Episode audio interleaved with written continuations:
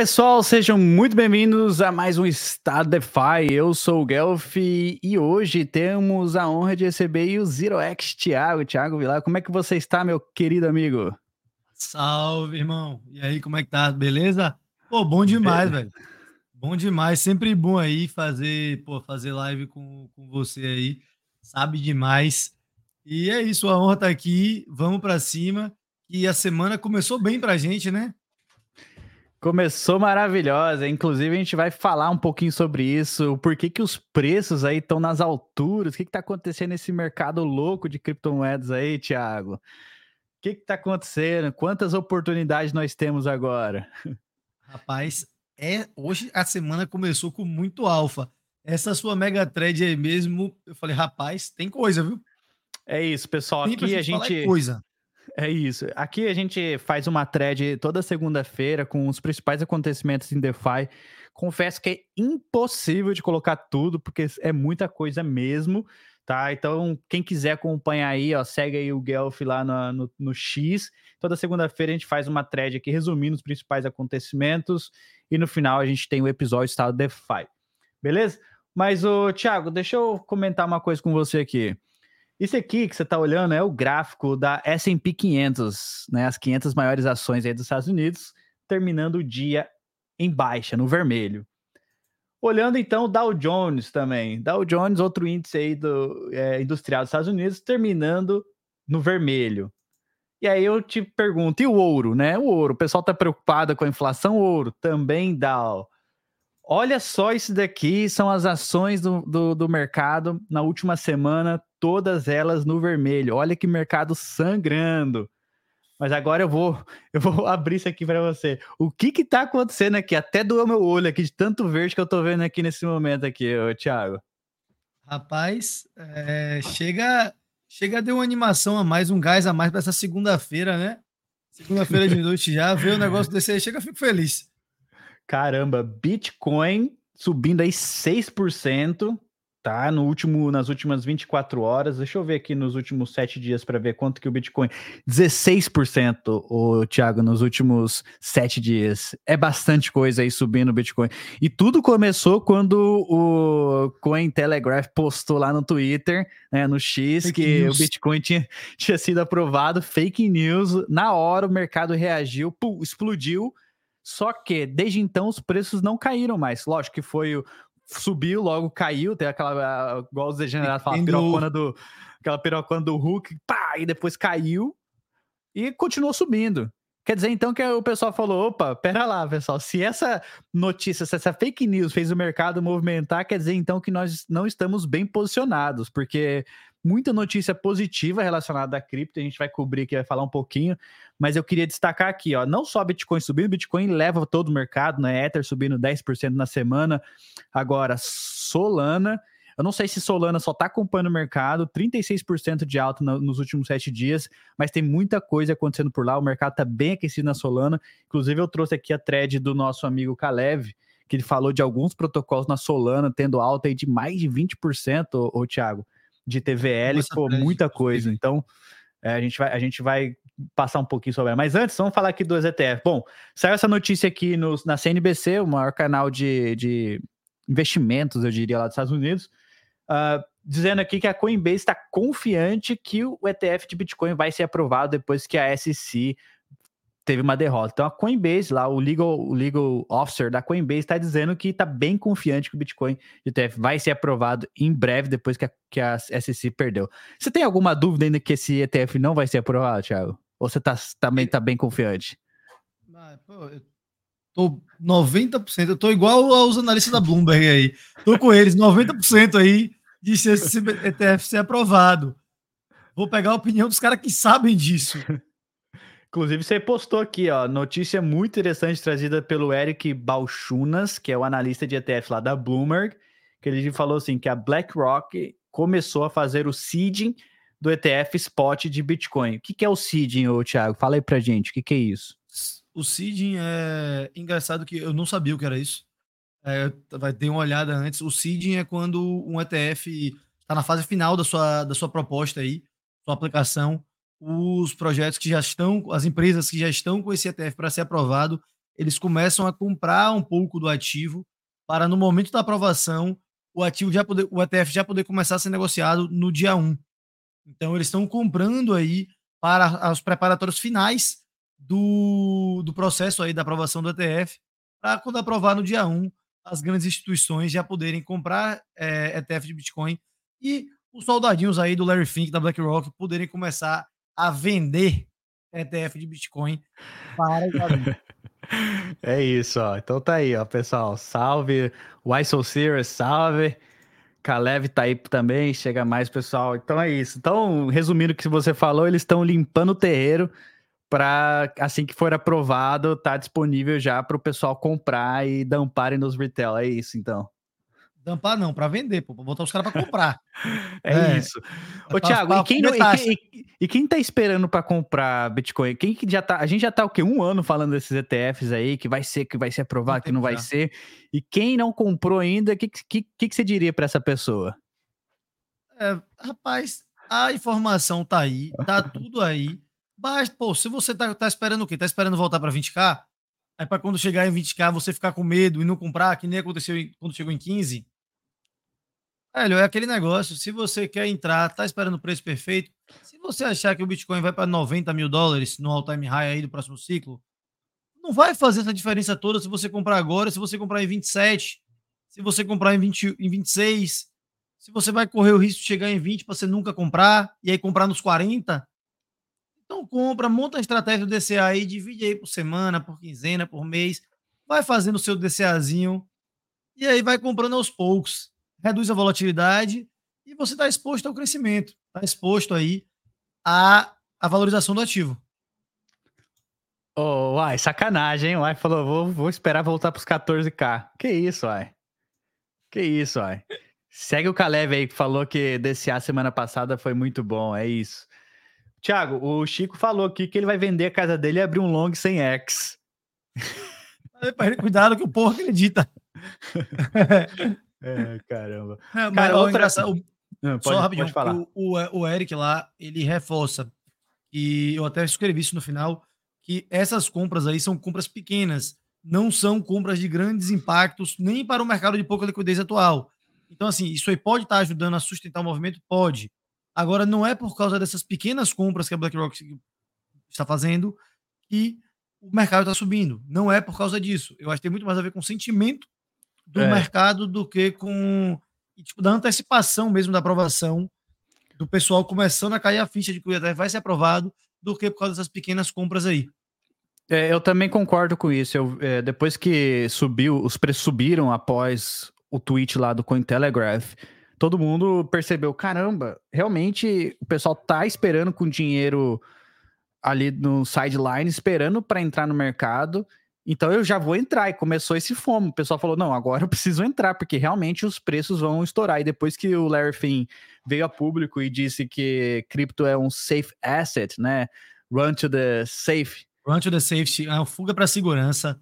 Fuga para segurança. É, essa foi pesada. Ele é o cara, BlackRock é o maior, maior gestora de ativos do mundo, né? Com, sei lá, tem 10 trilhões de dólares, enfim. Com 9 trilhões de dólares é um negócio desse, mas é muito. Trilhão. Só ter trilhão, meu irmão. Não sei nem quantos zeros tem no trilhão.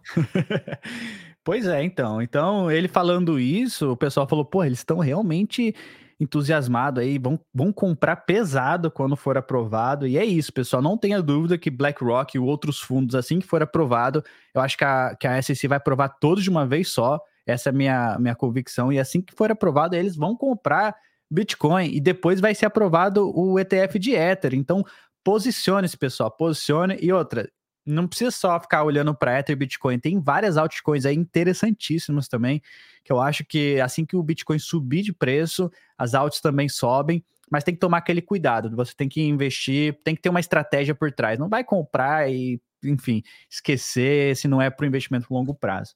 Não vai Bom, comprar Thiago, o seu influencer preferido mandou você comprar, por favor. É, pessoal, sempre do your own shit, sempre. Tiagão, Vamos falar aqui, ó. Campanha encerra em quatro horas. Na verdade, isso aqui já encerrou. Era uma campanha aqui, mas eu queria trazer aqui o fato da Infinex.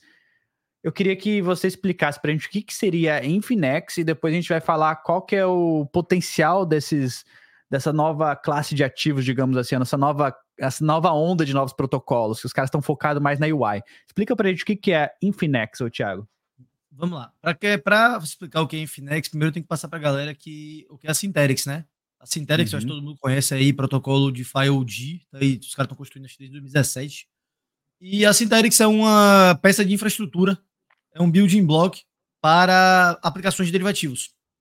E você utiliza a SNX como liquidez, e aí você pode fazer trade de perpétuos utilizando o modelo de, de oráculo e praticamente com zero slippage e com liquidez infinita. É a propaganda que eles fazem lá, devido ao mecanismo da, da Synterix. E a Infinex é um front-end é, que utiliza a liquidez da Synterix, que é um projeto pessoal do Caim Warwick, que é o fundador da Synterix. Ele atualmente está tocando esse projeto, a Infinex, que é o quê? É uma interface, um front-end para a Synterix, porém, que vai concorrer com o Exchange centralizada. Segundo o Caim, a experiência do usuário aí vai ser melhor do que no Exchange centralizada. Você não vai estar precisando fazer assinaturas de transações com sua carteira. Você vai poder utilizar aí um login e senha, que já é um grande avanço na UX. E você vai poder tradar aí com a experiência do usuário melhor do que a da Binance, segundo o próprio Caim. E aí, ontem. Só... Pode falar. falar. Pode falar.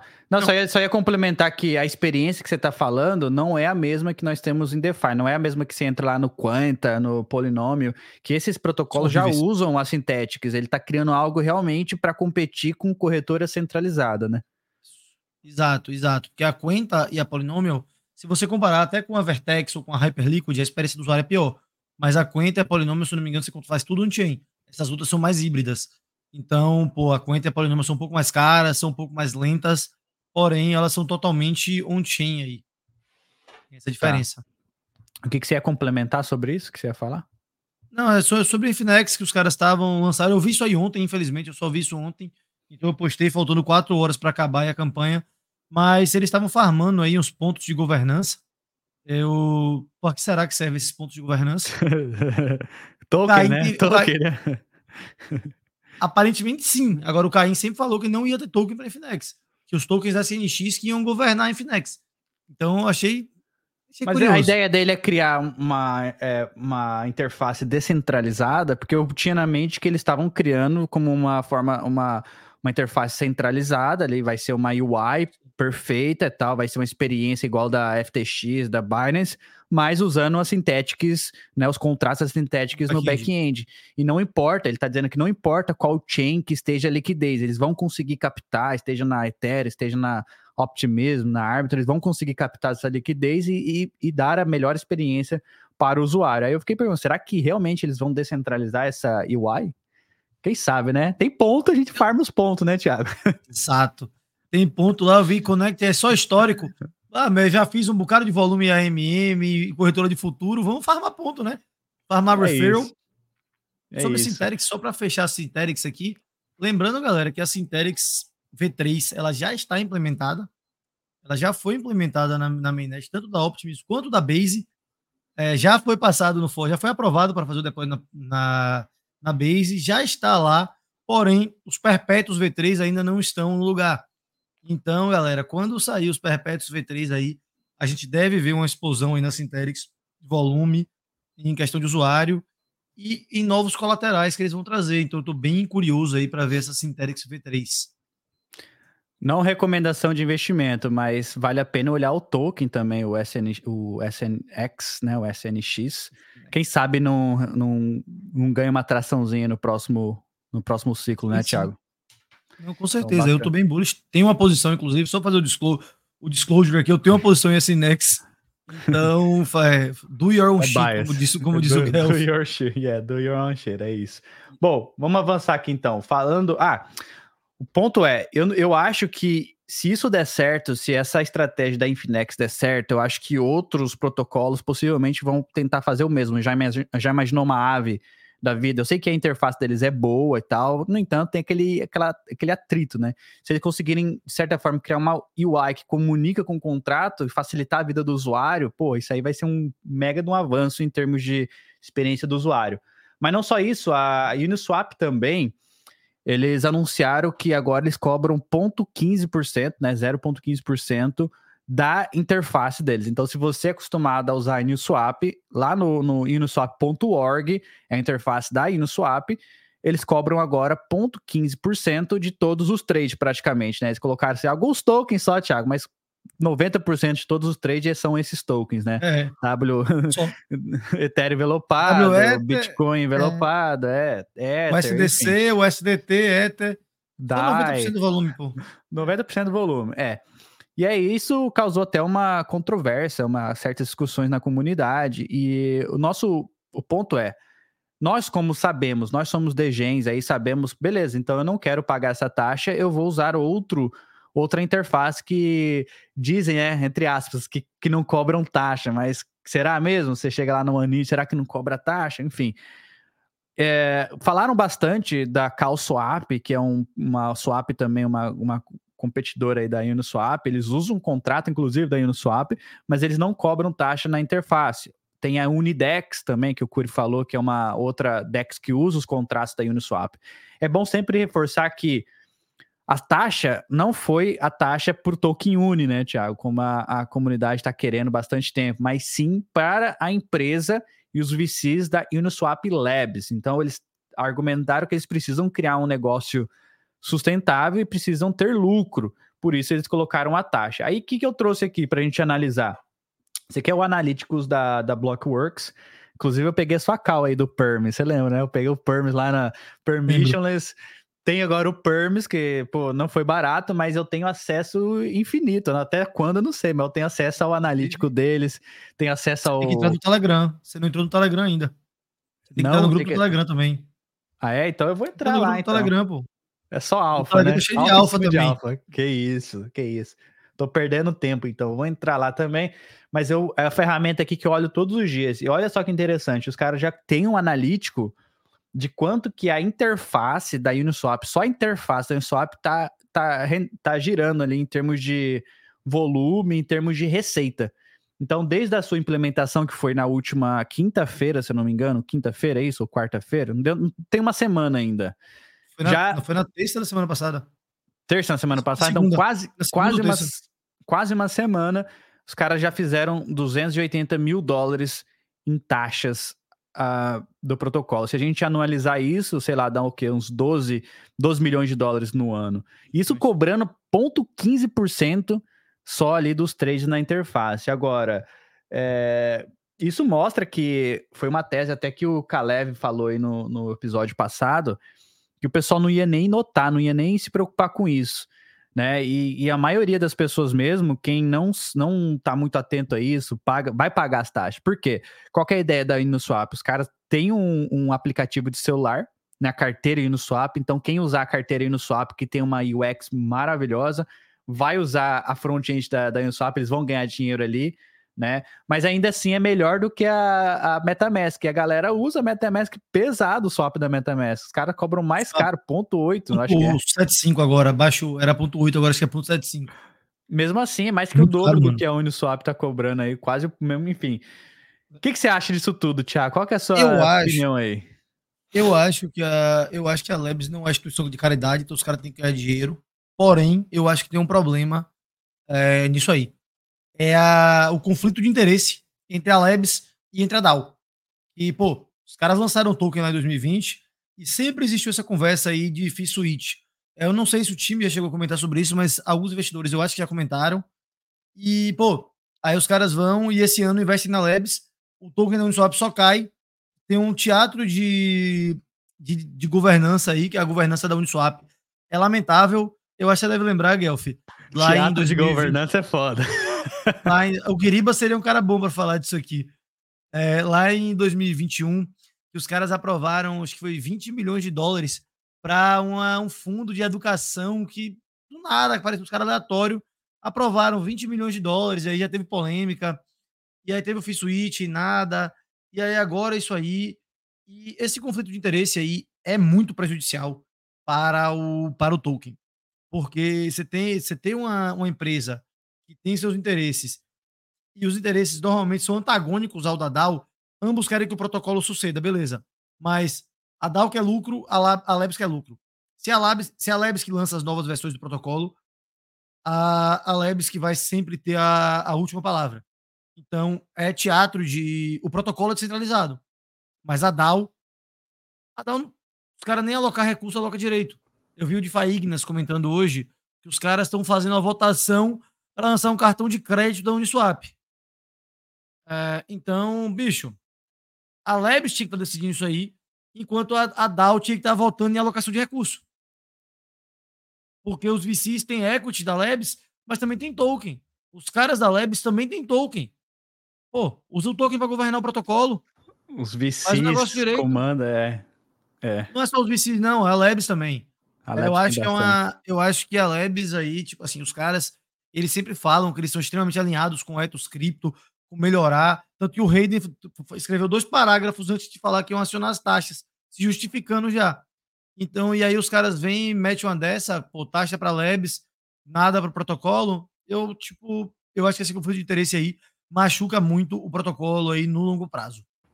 É, eu acho que dessa história toda aí, quem saiu no prejuízo foi os detentores do token Uni, que, claro, o preço caiu. E se você é um degenerado e acha que tem chance de votarem para ativarem o fee switch, né, do protocolo, Aí agora talvez seja uma ótima oportunidade para adquirir token Uni, mas por favor, façam bem a sua pesquisa e saiba que existe um risco imenso, porque não pode, isso, da mesma forma que os caras colocaram a taxa de 0,15%, pode ser que eles nunca votem para colocar taxa no protocolo. Vai ser duas taxas, né? Vai destruir o protocolo, sem contar os problemas regulatórios. Então, tem que analisar bem, mas, né, se você acha que é uma oportunidade, está aí, um momento bom aí para entrar em Uni. Não, nada, não vou estender muito esse assunto da Uniswap, que a gente falou na semana passada, só queria saber mesmo o seu take e mostrar que, pô, a Uniswap tá fazendo aí quase 300 mil dólares em uma semana de receita só por colocar uma taxinha na, na front-end. Que isso, hein, Tiagão? Em meio, os caras fizeram mais de 100 mil. Eu trouxe isso, é. eu trouxe isso na, na, minha live semana passada, também na ganhar. Uhum. Tinha acabado de ganhar, tinha 120 mil dólares aí de, de, de lucro.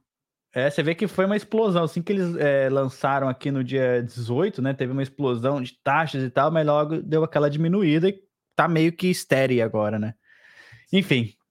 Tiago, você acompanha bastante aí o OP inclusive a Modular, a Modular Crypto fez ali um, um, um mapa mental colocando todos os, os as novas chains que estão usando o OP. E, e, essa guerra de stacks, né? Tem a, Polygon CDK que tá lançando aí também. Inclusive, os caras tiraram a manta Pacific lá da, do. A gente vai falar disso agora já já. A Arbitrum tem a Arbitrum Orbit, mas não, não sei se está ganhando tração. Pode ser que estamos tá muito cedo ainda. A OP, claro, está ganhando bastante tração. E também tinha ali, pouco falado, a Hyperchain, que é da ZK Sync. E aí eu trouxe essa notícia aqui que eu achei interessante. A primeira Hyper, Hyperchain aí, que é um protocolo de futuro, se eu não me engano, na ZK5 que está prestes, está prestes a ser lançado. Os caras estão negociando, parece que vai realmente lançar a primeira Hyperchain na ZK5. Agora, isso pode ser algo bullish, porque se a Hyperchain conseguir, de certa forma, ser mais rápido, né, mais rápida do que a, a mainnet da ZK Sync, aí é ponto positivo para a ZK Sync, se os caras conseguirem fazer isso. O que, que você acha aí, ô, ô, Thiago, nessa briga de stacks aí? Velho, eu não conheci isso aí, o Juan me mandou isso aí ontem de noite, um salve pro Ranzito, de Brabo também. Ele me mandou o, o referral disso aqui e falou, Hyperchain na ZK Sync, dá uma olhada aí, eu olhei hoje de manhã. Velho, eu acho interessante, eu acho que é, é cedo para falar aí dos stacks aí das ZKs, é, a Polygon CDK, como você falou, está tomando o projeto da, do OpenStack, foi a Manta Network. Não sei se você tinha colocado na fila para a gente bater depois aí, e eu estraguei a surpresa. É, mas o Sandeep, que é o fundador da Polygon, hoje é o cara que mais toca a operação, ele está fazendo proposta no fórum de governança de vários protocolos aí para eles usarem o Polygon CDK. Ele fez isso na, com a Celo, ele teve a Manta e teve mais uma rede também, que acho que foi a Fenton, não lembro se foi a Fenton, Tá mudo, Gelf.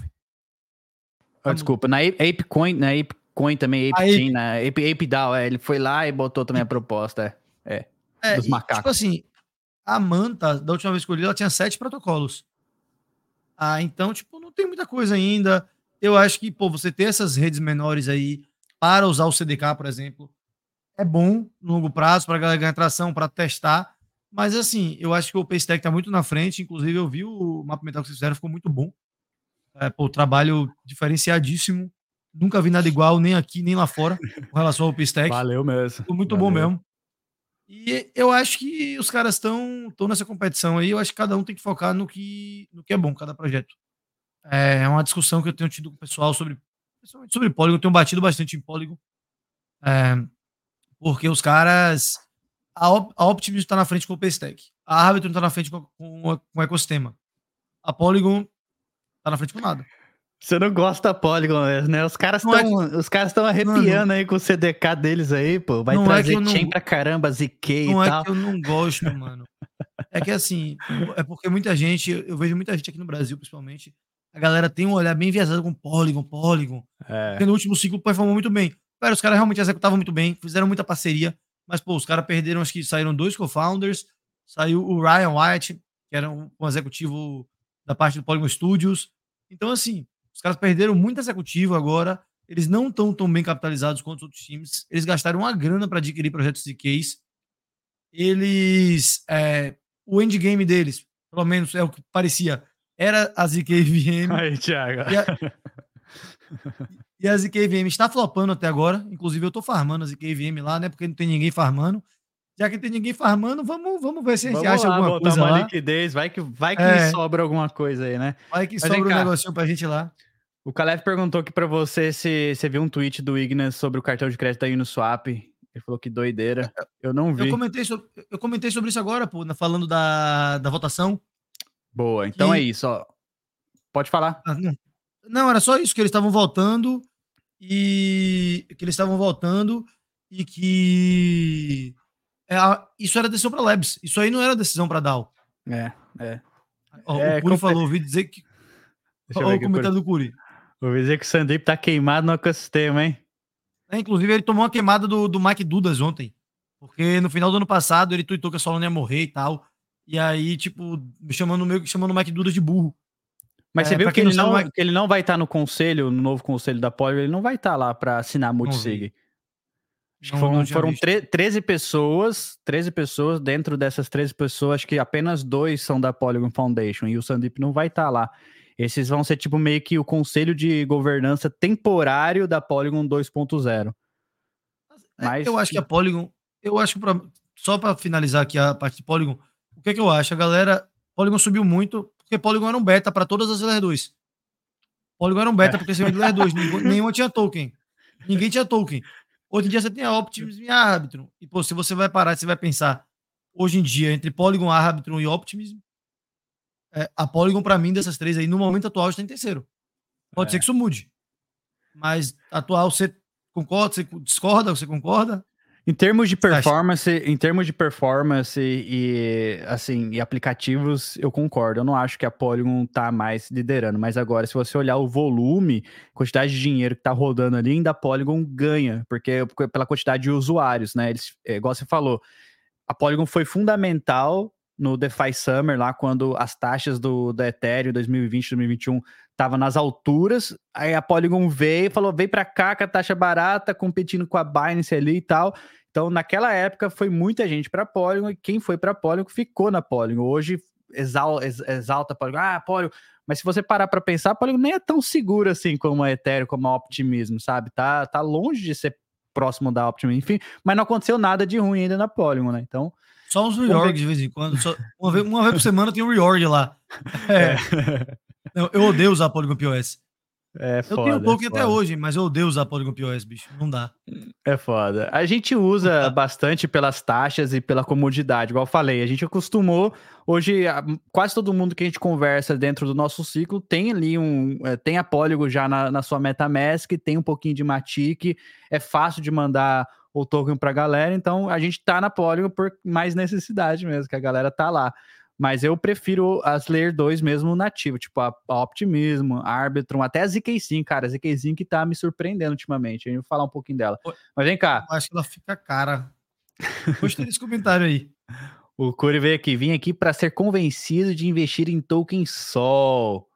É isso, Curi. Inclusive, ó, vou dar um spoiler aqui. Amanhã o Curi falou que tem uma novidade aí pra, pra galera no estado da Ethereum. O que, que será que é, hein, Curi? Fica aí, ó. Novidade. Vamos eu, não vou, eu não vou chutar, não, porque eu não quero correr o risco de acertar e estragar, e estragar a surpresa. Ó, a Polygon mandou muito bem nas parcerias com marcas bem estabelecidas como a Starbucks, a Reddit, etc. É, foi o BizDev, né, que fez toda a diferença. Foi a correria. Não era a melhor tech, mas foi o BizDev deles. Fizeram a correria e isso foi positivo para a Polygon, né? Sim, concordo. concordo. Boa. Agora vamos falar um pouquinho de Solana, então. Vamos convencer o Curio. Eu, eu trouxe aqui, o Caleb, que thread maravilhosa, inclusive. Ó, o, o, Caleb botou uma thread aqui que Solana DeFi is happening. Então o DeFi tá aquecido nível nas alturas mesmo na Solana. Acho que eu tava olhando um DeFi Lama, os protocolos aí com uma alta de mais de 20% cada protocolo em TVL. Então tá tendo uma movimentação assim. Depois, não sei se isso aqui foi um after effect da, da Lido ter saído da, da, da Solana, mas eu acho que não. Eu acho que é mesmo o momento que vive agora a Solana, a comunidade da Solana. Então, olha aqui que ele falou: tem incentivos no Marinade Finance, M MNDE, que é incentivos no Marinade Finance, pontos lá na Gito, então possivelmente também pontos. Pontos para quê? Tokenzinho, Thiago? Gosto de pontos. Gosto Isso. bastante de pontos. Pontos também lá no Margin Fi. Pontos na Vamos campanha lá. no Solend Protocol. Isso, deve... Isso aqui é o quê? De empréstimo? É de empréstimo. É o primeiro ah. protocolo de empréstimo de lá. É, é o maior, inclusive, ainda ele colocou aqui que tem um protocolo novo vindo, que é o Camino Finance. O Camino... Juice. Ah, o Camino vai lançar Land também. O Camino já existe, na verdade. Só que eles ah, têm é? uma. Eles são uma distribuição de yield. É de. Porra. É tipo a Yearn Finance. Ah, pode crer, pode crer. Esqueci o nome. É tipo a Yearn. Só que na Solana, no caso, né? É, só, só lá. E vão lançar Massa. um landing agora. Massa. É, o bom, o bom da, da Solana, cara, é a, a, velocidade da chain e as taxas, né? Muito, muito rápido e barato, né? O Y falou, o Y Socir falou outro dia, cara, não é por nada não, mas eu tava lá na, na Solana, lá fui fazer um staking pô, rapidinho e me custou nada. Ele fez aquela comparação. Eu entendo que tem os trade-offs aí, tipo, de segurança, né? Tem algumas coisas, tem uma certa rivalidade entre algumas chains, mas a ideia é que a gente não seja tribalista aqui, né, Tiago? Quanto mais o tempo passa, mais agnóstico a gente, a gente vai ficando, porque realmente a tecnologia dos caras é bom. A, a Solana está se mostrando ser uma chain resiliente, a comunidade está sendo resiliente, apesar de todos os poréns aí, né, que, que, que aconteceu no passado, até mesmo a FTX, é, os caras ainda têm uma porrada de tokens sol ali, mas assim, o, a, o desenvolvimento não parou, né? A tecnologia está aí, cara, para provar isso e o desenvolvimento não parou. Por que, que você tá olhando de, de diferente esse ano para Solana, ô, Thiago? Velho, o que eu tô vendo Solana é o seguinte: eu era Ethereum maximalista, acho que você sabe disso. 2021 aí eu perdi a, ah, quem não era, né? Em 2021 quem não era, né? e aí eu fui, eu era Ethereum maximalista e, pô, velho, eu não olhava pra Solana, tinha um certo preconceito. E aí, depois da quebra do FTX, acho que foi em janeiro, eu tava ouvindo um podcast do Chris Bruniski, lá da, da Placeholder, falando sobre a Solana Breakpoint, tanto ele quanto o Santiago Santos é, falando sobre a Solana Breakpoint, como a comunidade tinha se estava construindo. Como a comunidade ela teve uma reação parecida com a Ethereum, quando a Ethereum teve seus problemas, de o quê? Baixar a cabeça e trabalhar e construir. Não se deixou abalar e parar o desenvolvimento por causa da FTX. Então, por causa disso aí, eu comecei a olhar para Solana e aí comecei a ver que eles estavam desenvolvendo um novo client de, de execução, eles estavam estavam é, desenvolvendo um Fire Dancer, então, estavam é, implementaram o Localized Fee Markets, que é uma das propostas aí para resolver o problema da, das quedas. É, o Diego até comentou que o sol vai bombar quando a rede parar de cair. É, a rede, até então, ela parou de cair. Estamos com pouco usuário, mas tá, a princípio, o problema das quedas está resolvido. É. Vamos ver aí quando a rede voltar a ser estressada. Né? É, é, vamos ver se vai, ser, vai resistir quando voltar a ser estressada. Mas o que importa é que os caras estão ouvindo as críticas e trabalhando para resolver, para consertar os problemas, ao invés de ficar igual o Dokun lá na época da Terra, que quando alguém falava que tinha os problemas da Terra, ele chamava o cara de pobre e falava que o cara era burro. Então, tipo, a diferença Aí é, é foda, essa. né? Aí é foda, é. né? Aqui, então, uma coisa interessante também é que recentemente a Solana fez um upgrade e acho que foi pouco falado, mencionado isso, não, não sei, eu, eu vi poucos poucos tweets aí falando sobre isso. Mas uma das coisas que eu vi que eu achei interessantíssimo é que agora eles conseguem mandar transação privada. Então, eu não entendi bem se é, vai ser tipo peer-to-peer, -peer, vai ser uma forma de você deixar a transação privada. Eu não, não entendi muito bem. Mas o fato deles estarem trabalhando em cima disso, ou seja, criar transações privadas dentro da rede, que é uma rede rápida, eu achei isso bastante interessante. E aí, todas as outras narrativas em cima da Solana tá, de certa forma, refletindo no token Sol. Apesar de eu ainda acreditar que o token Sol não é, não é dinheiro como o Ether, não tem uma boa, digamos assim, uma boa política monetária, né? Um, tem um valor ali intrínseco no Sol, mas, né, eu, eu, já mencionei isso daqui, é um token que eu tô olhando, que eu tô acompanhando, um ecossistema que eu tô acompanhando. Inclusive, pessoal, já vou fazer o convite aqui em breve, Thiago, a gente vai ter aí um estado DeFi especial Solana com o Caleb, ele vai vir aí um dia desses aí, a gente tá combinando certinho onde a gente vai tentar passar alguns protocolos, interagir com esses protocolos para mostrar para a galera o outro lado ali que particularmente eu não conheço tão profundo, tá? Eu estou começando com colocar o pezinho para entender um pouquinho mais, acompanhando ali as threads do Caleb, e eu vi que tem muita, muita oportunidade rolando por lá. Uma coisa que é bom pontuar também, Thiago, e você que é um, um hunter, um airdrop hunter, a Solana não tem muita fama de, de fazer drop, certo? Mas ultimamente eu tô vendo vários protocolos, como por exemplo a Agito aqui que o Caleb colocou, fazendo pontos, né, incentivos. Será que a gente vai ter uma onda de airdrops por lá também? Eu acho que vai. Inclusive eu fiz uma thread sobre isso aí. Foi até a partir dessa thread aí que eu comecei a conversar com, com o Caleb no, uhum. no Twitter. É, eu fiz uma thread um tempo atrás de alguns projetos, aí, algumas oportunidades, que era a Gito, a MarginFi, a Camino e a Drift. Isso aí tem uns dois meses.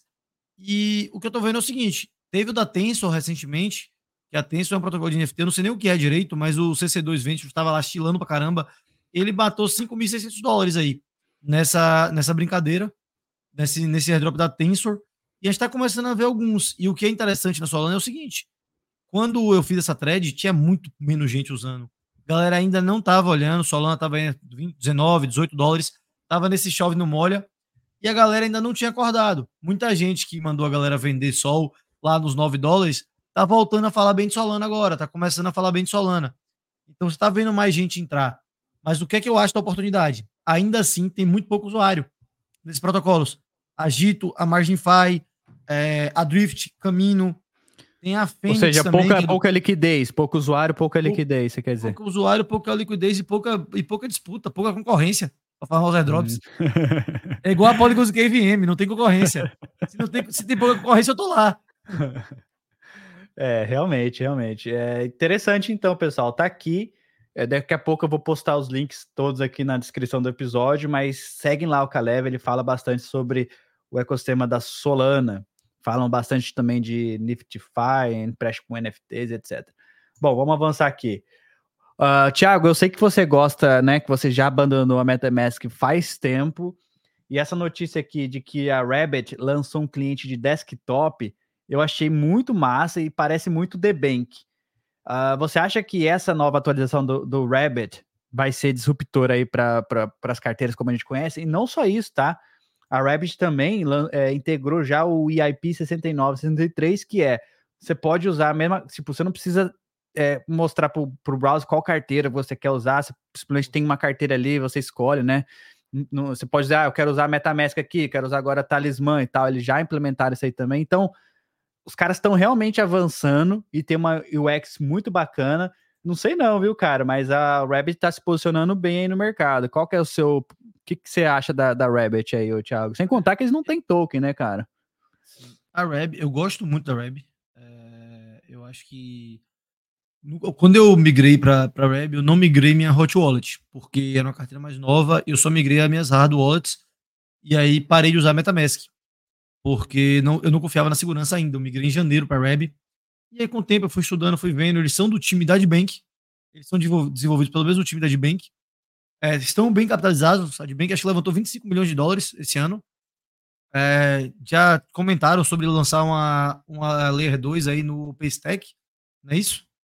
E eu acho que a Reb, com todas as funcionalidades dela de segurança, de pô, de traduzir a, algumas coisas aí da linguagem dos contratos 300 para a nossa linguagem, já tem, adiciona uma camada de segurança a mais, tem o Revoke Cash integrado, e você poder ver suas transações aí, você poder ver seu saldo, onde está na carteira, sem precisar abrir um agregador de portfólio, já é de um, um grande avanço.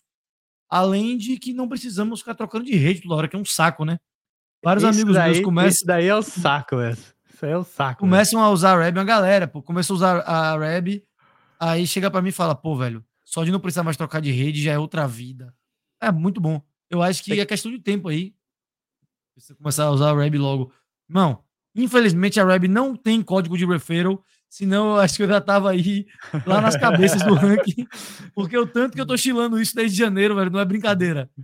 É isso aí. É, gosto, o Diego, o Diego Cabral, que tá aqui na, na live também acompanhando a gente, ele também usa bastante a Web e, e ele é o, era um meta, MetaMask usuário pesado. Falou, cara, depois que eu migrei, não, não faz mais sentido voltar para MetaMask. É uma integração fácil lá com o Debank. Cara, o Debank vale muito a pena quem não tá no Debank. Pô, custa 100 dólares, mas vale muito a pena. Os caras estão construindo algo ali incrível que eu acho que, pô, eu fiz o teste, eu, Thiago, eu fui lá e coloquei 5 dólares lá para de um post que eu fiz. Fala, cara, repercutiu demais. Falei, cara, isso aqui é 100 vezes melhor do que fazer um anúncio nas redes sociais. Não, eu, eu, não testei isso ainda. Eu não testei isso ainda, eu não tive tempo.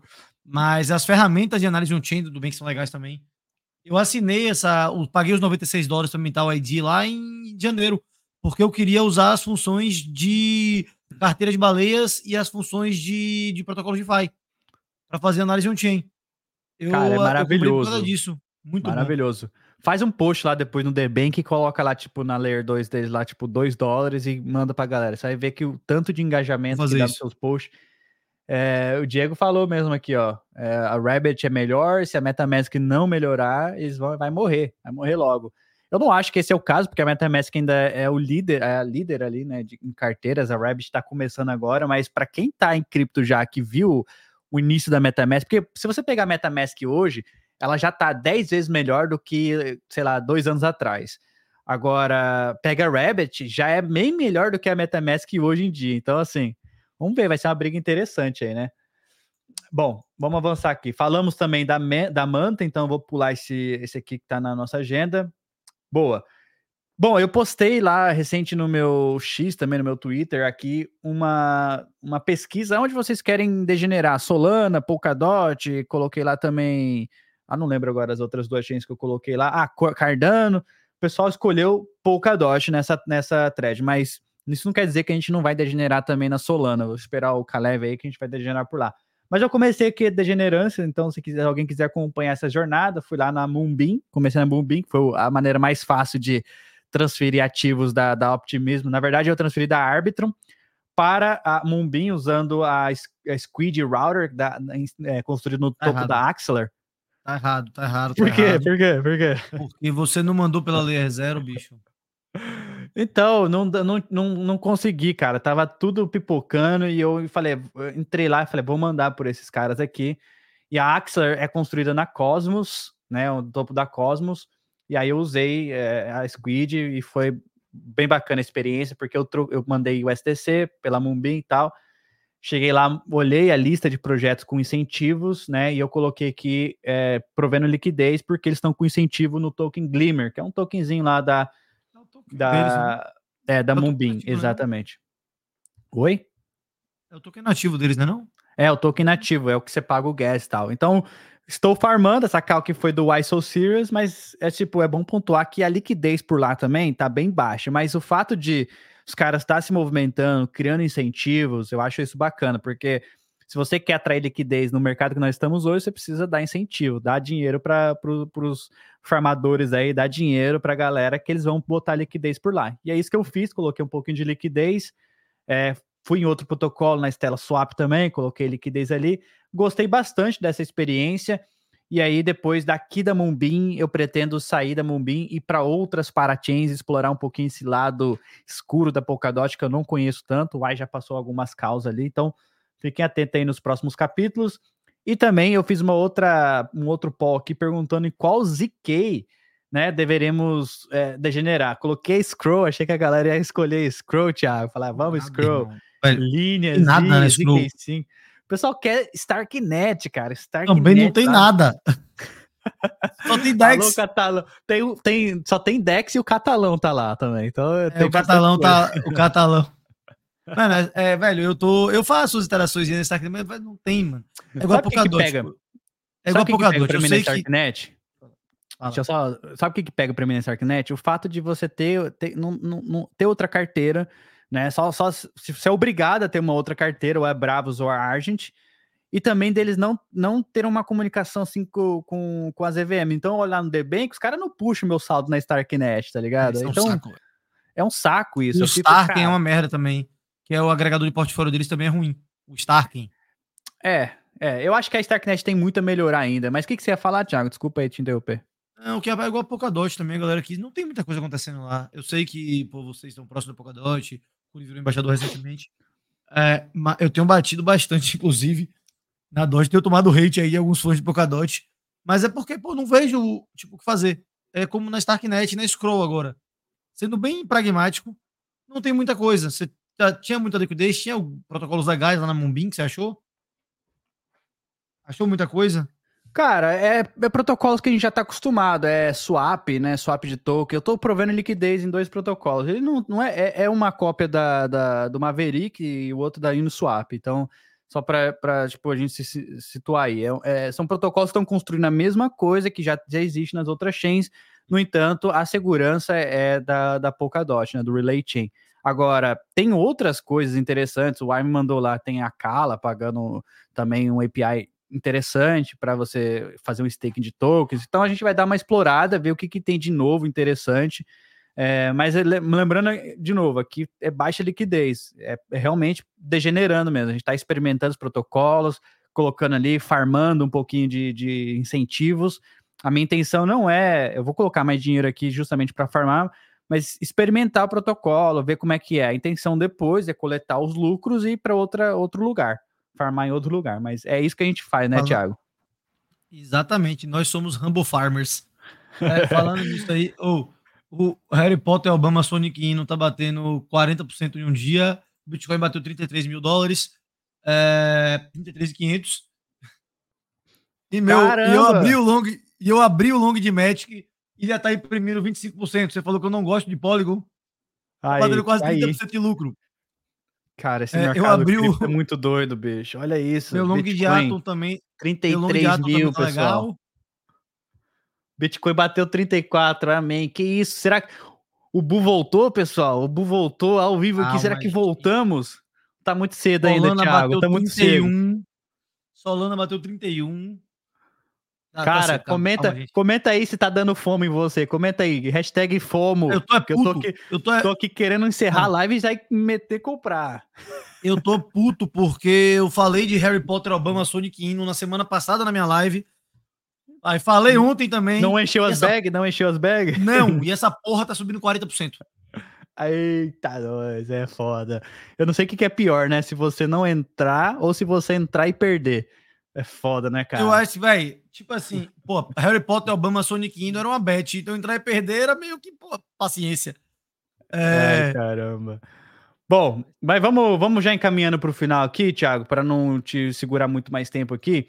Cara, um protocolo que eu uso, tá? E eu tô gostando muito de usar, que é o Maverick. Eu tava aqui primeiro farmando, né, o airdrop da ZK Sync, mas eu acabei estacionando um pouco de capital aqui no Maverick, por quê?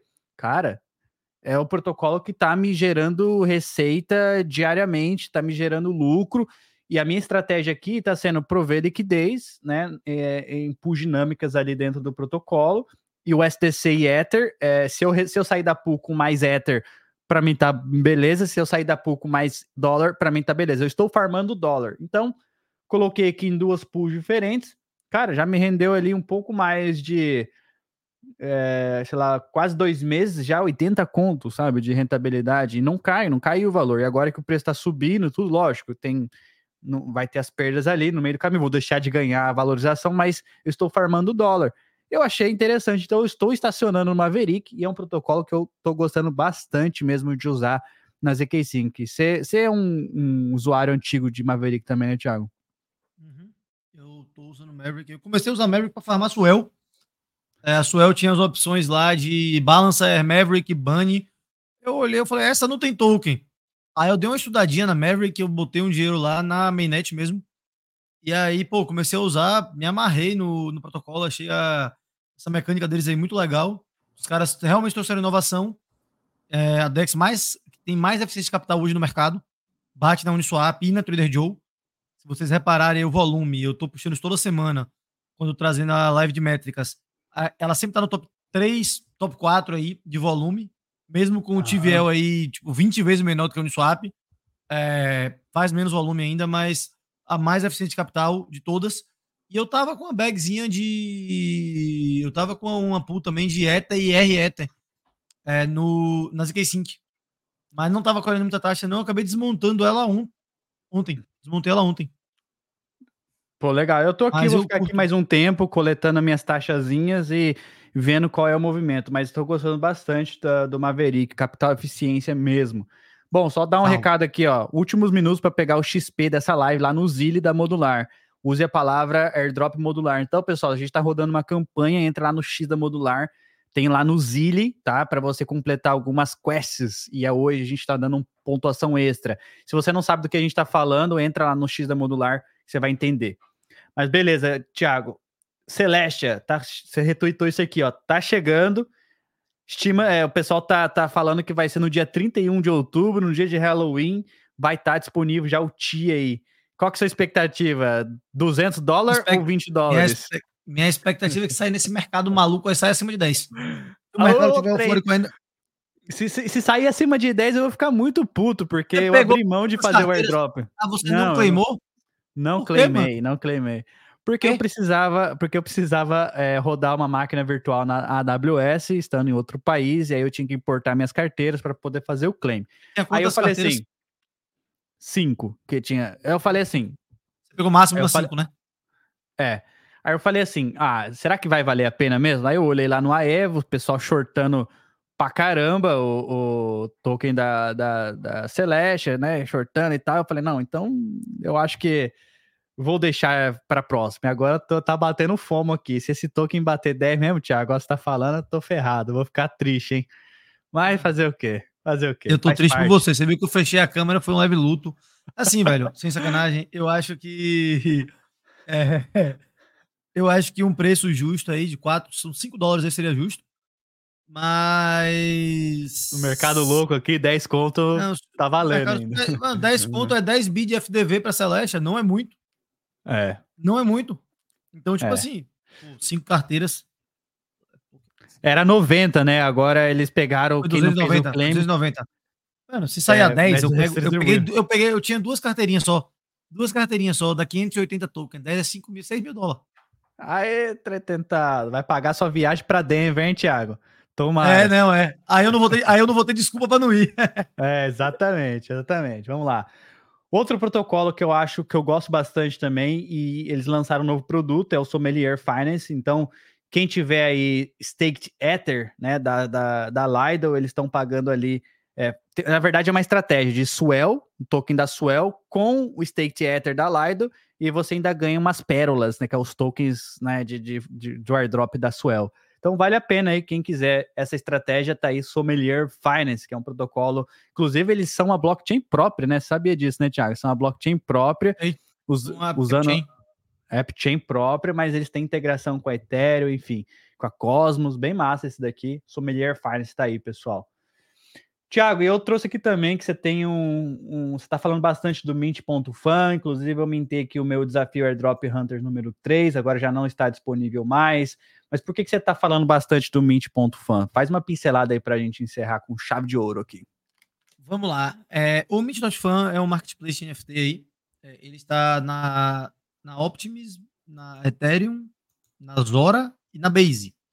Tá do mesmo, no mesmas redes que o que a, que, a, que o marketplace da Zora. E eles levantaram a empresa por trás da Mint.fan, a Context. Eles levantaram 19 milhões de dólares. É, eles têm uma dinâmica interessante aí. Estão fazendo uma campanha de ponto. Inclusive, você está com ponto pra caramba, Guelph.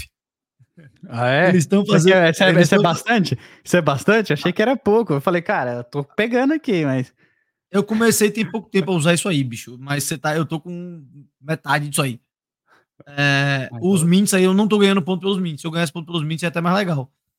E aí, pô, o que é que eu resolvi fazer? Eu eu vou eu vou lançar um produto no dia 6 de novembro. Olha e aí, aí. É, vou lançar um produto no dia 6 de novembro. E aí eu lancei um desafio aí dos caçadores de airdrop com 5 NFTs. A quarta-feira, inclusive, vou, vai ser o último.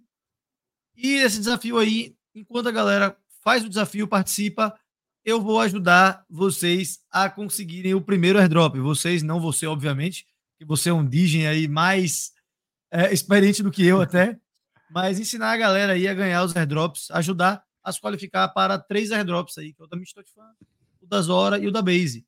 E nesses Nossa. aí, somados, tem muito mais de 100 milhões de dólares de funding. E aí é uma forma de incentivar a galera aí a usar e a também ver quem é que apoia o, apoia o meu trabalho. Aí Boa, produzindo conteúdo, trazendo sempre alfa de airdrop e aí DeFi. Hum. Então eu resolvi fazer esse desafio. Muito bom mesmo. O Thiago, inclusive, pessoal, já tem que, sei lá, quantos episódios? Mais de oito, né? Que você fala toda semana sobre airdrops e narrativas de mercado. Então, assim, é muito massa o conteúdo dele. Eu não vejo ninguém falando sobre isso todas as semanas. Ele traz, mostra estratégias. Cara, isso é muito airdrop, é muito conteúdo mesmo, conteúdo bacana. Então, vale a pena mesmo conferir todas as quartas-feiras, 18h30, né, Thiago? Exatamente isso aí. Quarta-feira, 18h30. É isso, acompanha aí o Thiago. é isso. É muito boa a live, viu, Thiago? Sempre quando eu posso, eu tô lá acompanhando, você sabe. E tá aí, ó. Eu mintei um, o Calef falou que mintou um também. Vai ter o próximo, fiquem ligados aí, que é uma chance, uma oportunidade. Quarta-feira sai o último. Airdrop. É isso, quarta-feira. Então vamos lá. É, esse aqui, falando já em airdrop, a Modular também vai fazer uma semana aí de airdrop, onde que, na verdade, a gente vai mostrar na prática. Eu vou pegar uma carteira, colocar lá uns. O, o Curi falou que vai colocar uns 5 Ether ali, brincadeira. Quem, quem, quem dera, né? A gente vai pegar uma carteira e vai passar pelos protocolos, normal, como a gente já faz mesmo. A gente já falou isso, o Thiago fala isso toda semana, interage. O, o, o que a gente vai fazer é interagir com os protocolos ao vivo para quem quiser acompanhar. E uma ideia aqui que, que veio do nosso time também é que parte, né? Se a gente receber algum airdrop desses daí, o primeiro grande airdrop a gente vai distribuir com as 10 primeiras pessoas, os 10 primeiros colocados no Zile. Então, é uma campanha até para a gente é, ver o engajamento da galera, quem que quer participar disso daqui. A gente vai falar de Layer Zero, Linha, os principais, né, as principais redes aí que estão promissoras de um airdrop, e o Thiago já cansou de falar isso, é que o Thiago entra muito mais fundo na toca do, do coelho ali, entra em protocolos que eu nunca vi na vida, e ele tá aí falando, mas a Modular também vai fazer uma semaninha aí, é, de forma gratuita no YouTube, para quem quiser compartilhar, quer, acompanhar e ver o que, que a gente faz, né? Não, não, tem nada de diferente, mas vai ser algo bacana aí para você acompanhar. Então, se você ainda não sabe, entra lá que a gente vai ter, é, tá, tá tendo uma campanha no Zili, tá no X, entra aqui no X, vai ter lá todo o link, aqui ó, zile.modular, e tem algumas coisas para serem feitas, né, algumas tasks, e quem tiver mais pontos vai participar com a gente aí desse rateio do primeiro grande airdrop. Mas é isso, Thiago. Com essa última notícia aqui, eu gostaria de finalizar a live de hoje. Agradecer mais uma vez a sua presença. Sempre é uma honra a gente ter você aqui conosco. Espero que a gente faça isso mais vezes, mais e mais, fortalecendo essa parceria entre Modular, Degen Radio e ZeroX Thiago. Acho que isso é fundamental para o crescimento da indústria como um todo. E é isso, pessoal. Agradecer mais uma vez a presença de todo mundo aí. Olha, tem gotas, viu, pessoal? Tem gotas, ó. Nem eu sabia que ia ter gotas, mas tá aí, ó. Gota. gota senha. Aí, ó. Quem quiser a gota aqui da live de hoje, tá aí, ó. Gotas. Mas é isso. Tiagão, valeu demais, cara. Valeu demais valeu, a presença Obrigadão aí. pelo convite. Pô, sempre bom demais estar aqui com você, irmão. É Sempre isso. que eu posso, faço questão de estar aqui, como você falou aí. Fortalecer essas parcerias aí é muito importante para a indústria. Tá, fico muito feliz de estar produzindo conteúdo aqui junto com pô, um cara como você e o Curi, que são para mim, são referências no mercado aqui de produção de conteúdo no mercado nacional. É isso, obrigado Tamo pelo junto. convite, irmão. Tamo, Tamo juntasso, então. É isso, pessoal. Acompanhe o último episódio do Thiago que ele gravou lá com, com o West. Tá bacana demais. Tem bastante alfa, tá carregado de alfa. Então, acompanhe lá o conteúdo dele. Quarta-feira, às 8h30 também. Airdrops e narrativas de mercado. Então é isso, Thiago. Sem mais enrolação. Valeu, pessoal. Até a próxima. Valeu. Aí.